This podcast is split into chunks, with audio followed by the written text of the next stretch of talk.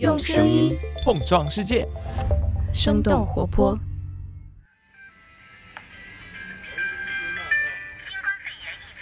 嗨，未来的你，我是徐涛。二零二一年是我们和新冠病毒共同生活的第一年，如何适应这种状态，变成了我们每一个人在过去一年的每一天都在面对的。和二零二零年一样，我们也在二零二一年的年末埋下一枚用声音制作的时空胶囊。请输入胶囊密码：二零二一。让我们一起回忆，并且珍藏这些声音。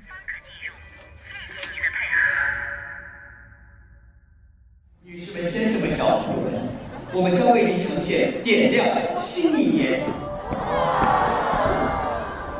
二零二一年的脚步越来越近，我在北京向大家致以新年的美好祝福。新年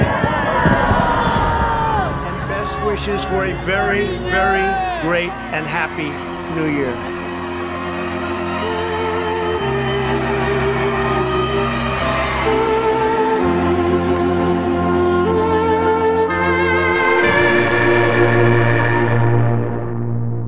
共中央办公厅、国务院办公厅印发了关于做好人民群众就地过年服务保障工作的通知。希望大家再坚持一下，特别是能够就地过年就就地过年。这次疫情挺过去，我们就胜利了。过年好！拜年了！很多人都在问我这个问题：疫情到底能不能终止？疫情不会终止。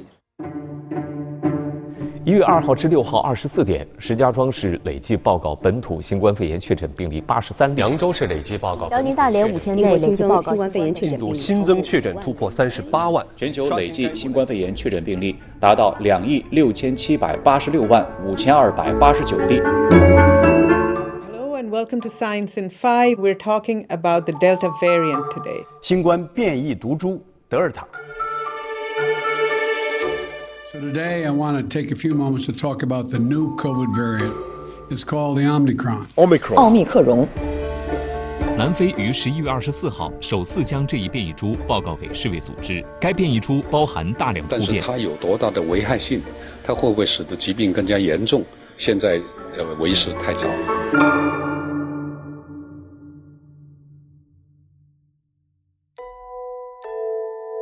国药集团中国生物新冠灭活疫苗已获得国家药监局批准，附条件上市。世卫组织统计数据，截至今年九月底，全球已接种超过六十亿剂疫苗。是新冠疫苗加强针来了，您准备好了吗？做好心理的这种长期抗战的准备。对，就是只能说我们不停的打疫苗，不停的戴好口罩。所以你今天如果问我世界什么时候回归正常，东京的夏季奥运会准时开始，这将是一个标志。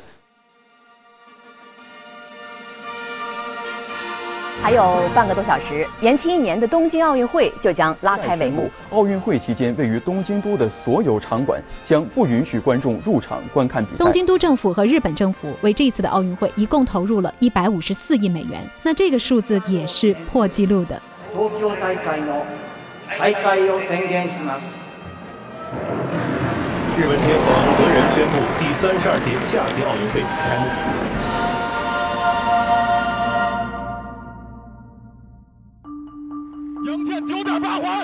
环，杨倩赢了，中国队拿到了东京奥运会。比赛发枪，苏炳添起跑加速不错，苏炳添领先，苏炳添冲刺，苏炳添创造了历史，他成为了第一个进入奥运会百米飞人决战的黄种人，亚洲纪录九秒八三。许昕接发球抢攻下网，许昕、刘诗雯被日本组合水谷隼、伊藤美诚四比三逆转，收获一枚银牌。中国体育代表团共收获三十八枚金牌、三十二枚银牌、十八枚铜牌，总奖牌数八十八枚。疫情前的世界可能一去不复返了。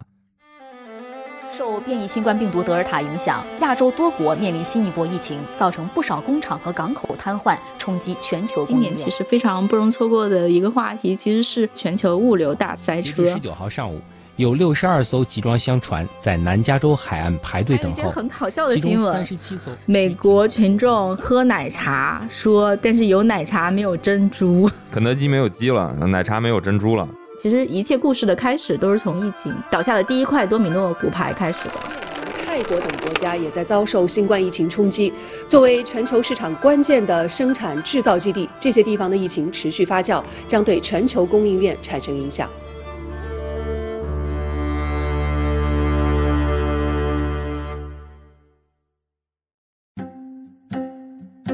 第七次全国人口普查数据公布，这个一孩的生育率的下降，可能是我们现在面临的一个比较大的问题。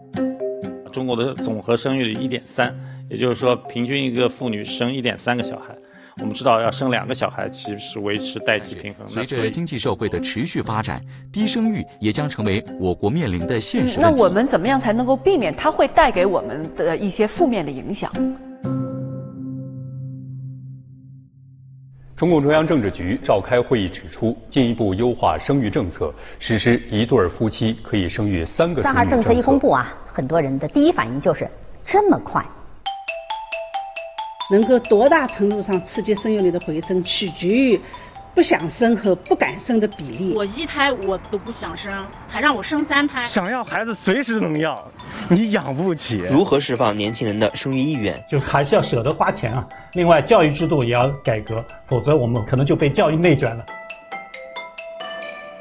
不知道你是不是曾经听过这么一句广告词啊？叫做“你不来，我们就培养你的竞争对手”。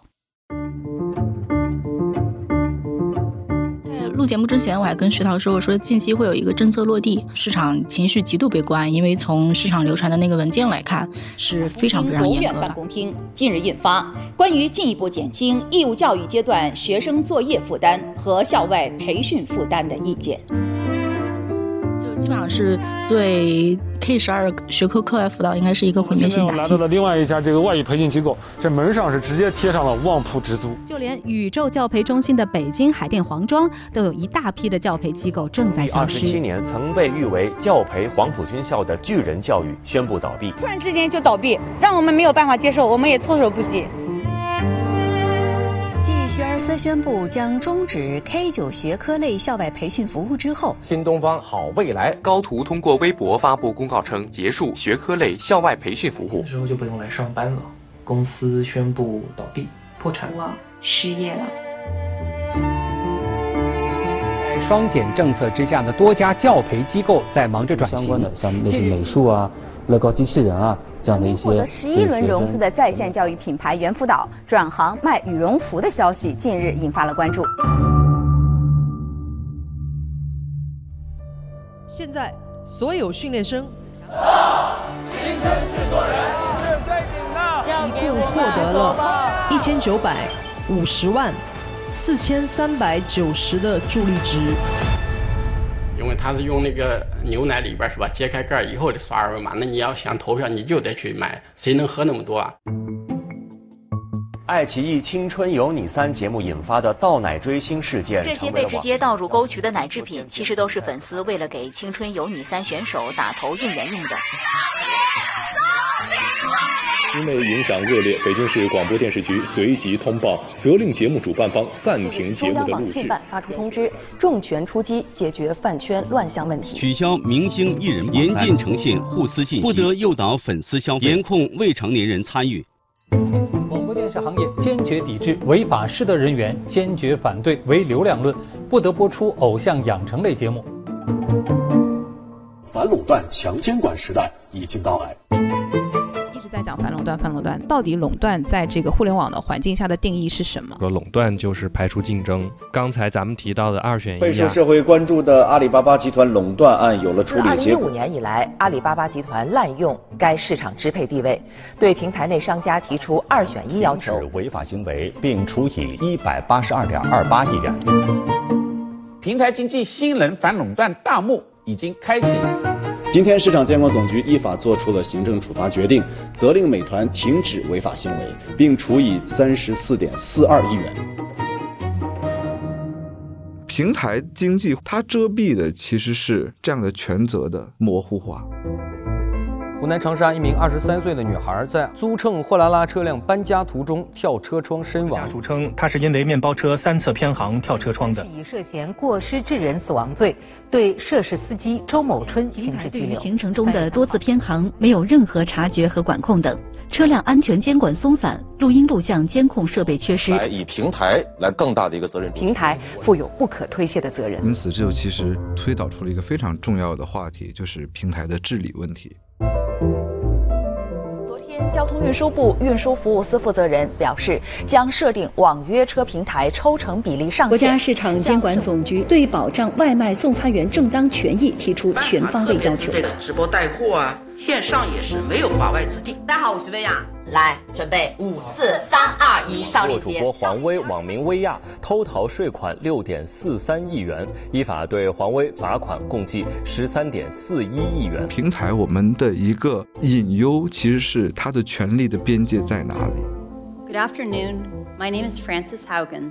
I used to work at Facebook. 美国科技巨头脸书的前雇员弗朗西斯·豪根出席美国国会参议院听证会。Because I believe Facebook's products harm children. 豪根指责脸书正在对青少年群体产生严重的负面影响。还表示，脸书公司在明明知道这些问题和后果的前提下，却为了利益刻意向外界隐瞒这些信息。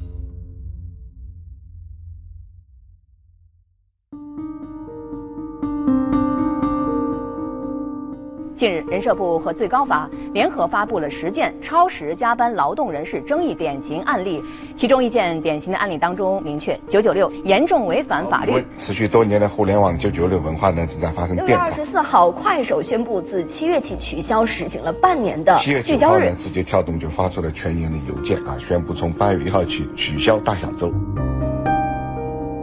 根据零七四职场女性法律热线，超过百分之七十的女性遭遇过职场性骚扰。阿里巴巴女员工被侵害事件闹得沸沸扬扬。当事女同事啊向上申诉未果，食堂维权被驱赶，再到高层和相关人员拖延处理及已读不回，缺乏了女性员工权益的保护机制。来关注阿里女员工被侵害案件的最新进展。经过依法审查，犯罪嫌疑人王某文实施的强制猥亵行为不构成犯罪，不批准逮捕。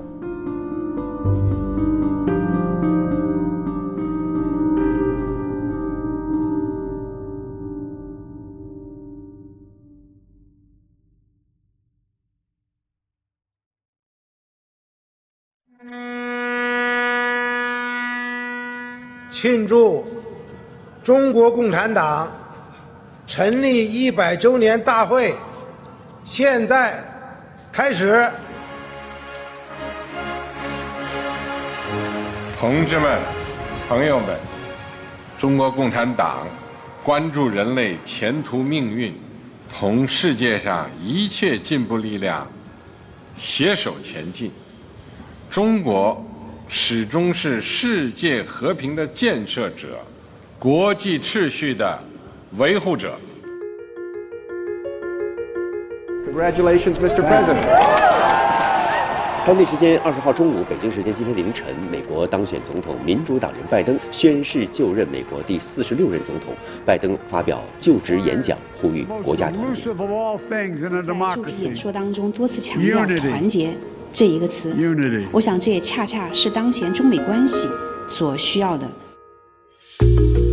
经中美双方商定，中国国家主席习近平将于北京时间十一月十六号上午同美国总统拜登举行视频会晤。见到您，主席先生。啊，看到老朋友，我感到很高兴。习近平主席在会晤中指明了新时期中美相处之道：天下并不太平，中美应该同国际社会一道，维护公正合理的国际秩序。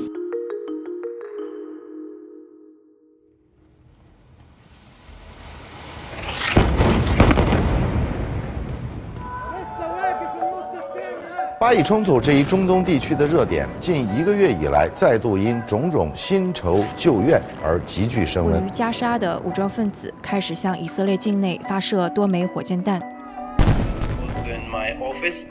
我在喀布尔的办公室里，突然听到有人大喊：“塔利班来了！塔利班来了！” We begin with Afghanistan and the dramatic fall of the capital. 接下来关注到阿富汗塔利班发言人十五号晚些时候宣布，塔利班武装人员已经进入首都喀布尔。所以，接下来一个问题就是，塔利班真的有发生变化了吗？阿富汗塔利班昨天下午通过社交媒体宣布成立阿富汗伊斯兰酋长国，并且公布了国旗的样式。贾希德表示，新政府正在考虑吸收社会各阶层人士进入内阁。今天的塔利班，他在表象上已经开始有一些所谓的创新，所谓的与时俱进。那他能不能展现出他真正的韧性跟宽容性？那这是很考验现在塔利班，而且我们外人也没有办法为塔利班做决定。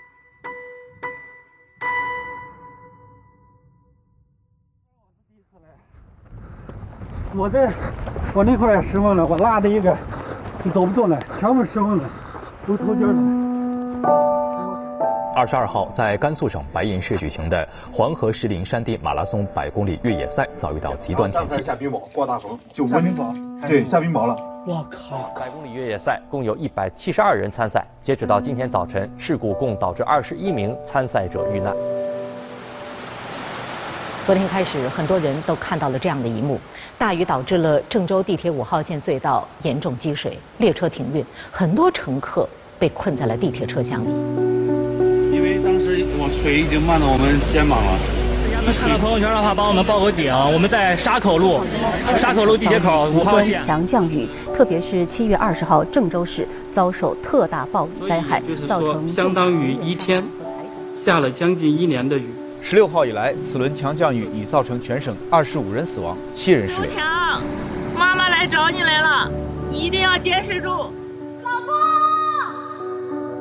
就像这个这次的郑州暴雨，我觉得确实是有很多可以反思的地方。我们在做这种预警的时候，你是不是能把这个预警讲明白了？未来随着这个事件越来越多，希望大家在心理上和我们的工作中间都更有准备。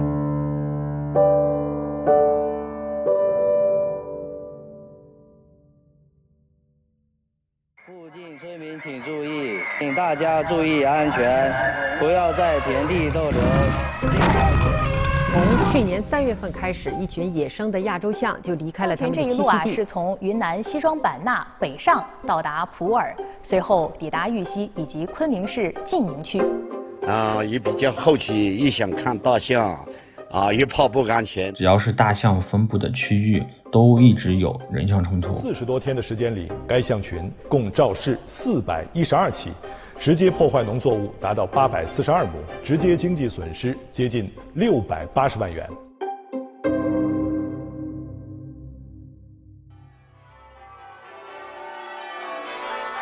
那么，因为新冠疫情延期一年的第二十六届联合国气候变化大会，今天将在英国格拉斯哥开幕。昨晚，包括杜伦大教堂在内的英国数百个教堂钟声响起，为全球应对气候变化敲响警钟。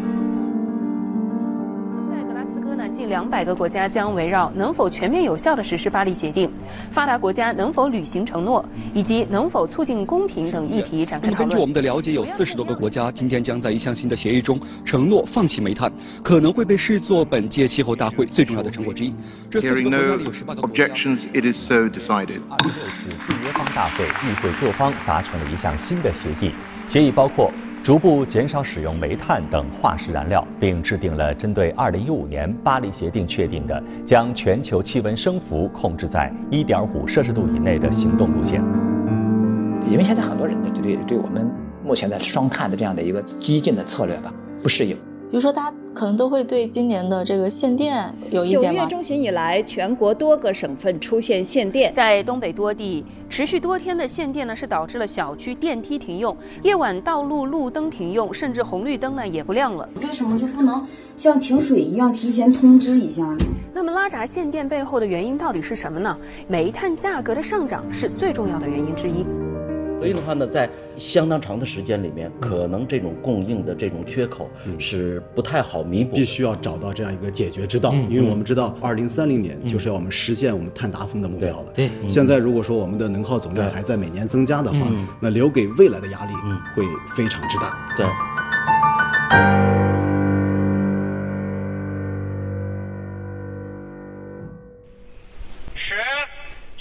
北京时间二零二一年六月十七号，搭载神舟十二号载人飞船的长征二号 F 遥十二运载火箭准时点火发射。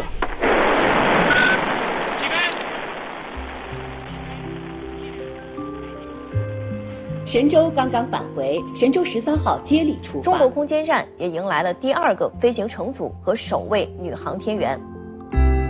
Oh, this is unbelievable! This is too unbelievable!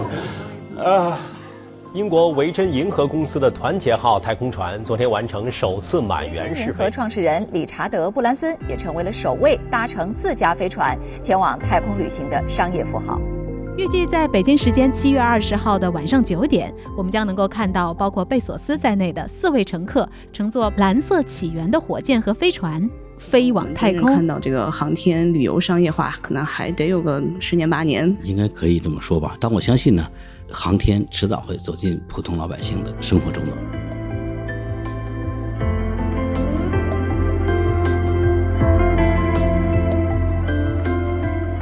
这就是我们为二零二一埋下的声音时光胶囊。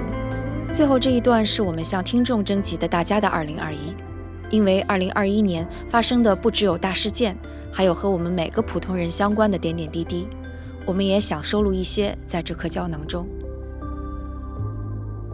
我是艾玛，我二零二一年最重要的事情是参加了非暴力沟通的工作坊。我是小王，我二零二一年最重要的事情是。开启了我读博的日子。我是刘诗韵，我找到心仪的工作啦。大家好，我是露露。二零二一年最重要的一件事情是跟男朋友一起买了房子。嗨，我是文森特，我终于摆脱了我苟且一年多的一家作恶的公司。你好呀，我是十五。我二零二一年最重要的事情是在我生活的这个小城市里逛了更多博物馆。我是程程。今年的结尾词是成长，对新年的期望词是爱自己。大家好，我是一丹。我二零二一年最重要的事情是考研，它让我在二零二一的尾巴上疯狂熬夜。我是桂花糕 Quincy。我二零二一年最大的感悟就是更加学会了控制情绪和感情。我是于西。我二零二一年最重要的事情是初恋，我想对他说，谢谢你的出现。我是小易，我二零二一年最重要的事情是在一家创业公司从零到一创造了一款消费产品。我是徐敏，要借声音胶囊表白我爱的所有人，是他们给了我很大的动力。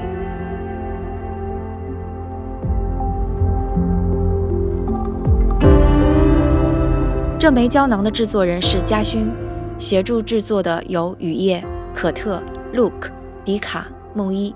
监制 Amanda，运营瑶瑶，视觉设计饭团。那再见，二零二一，希望我们的未来会更好。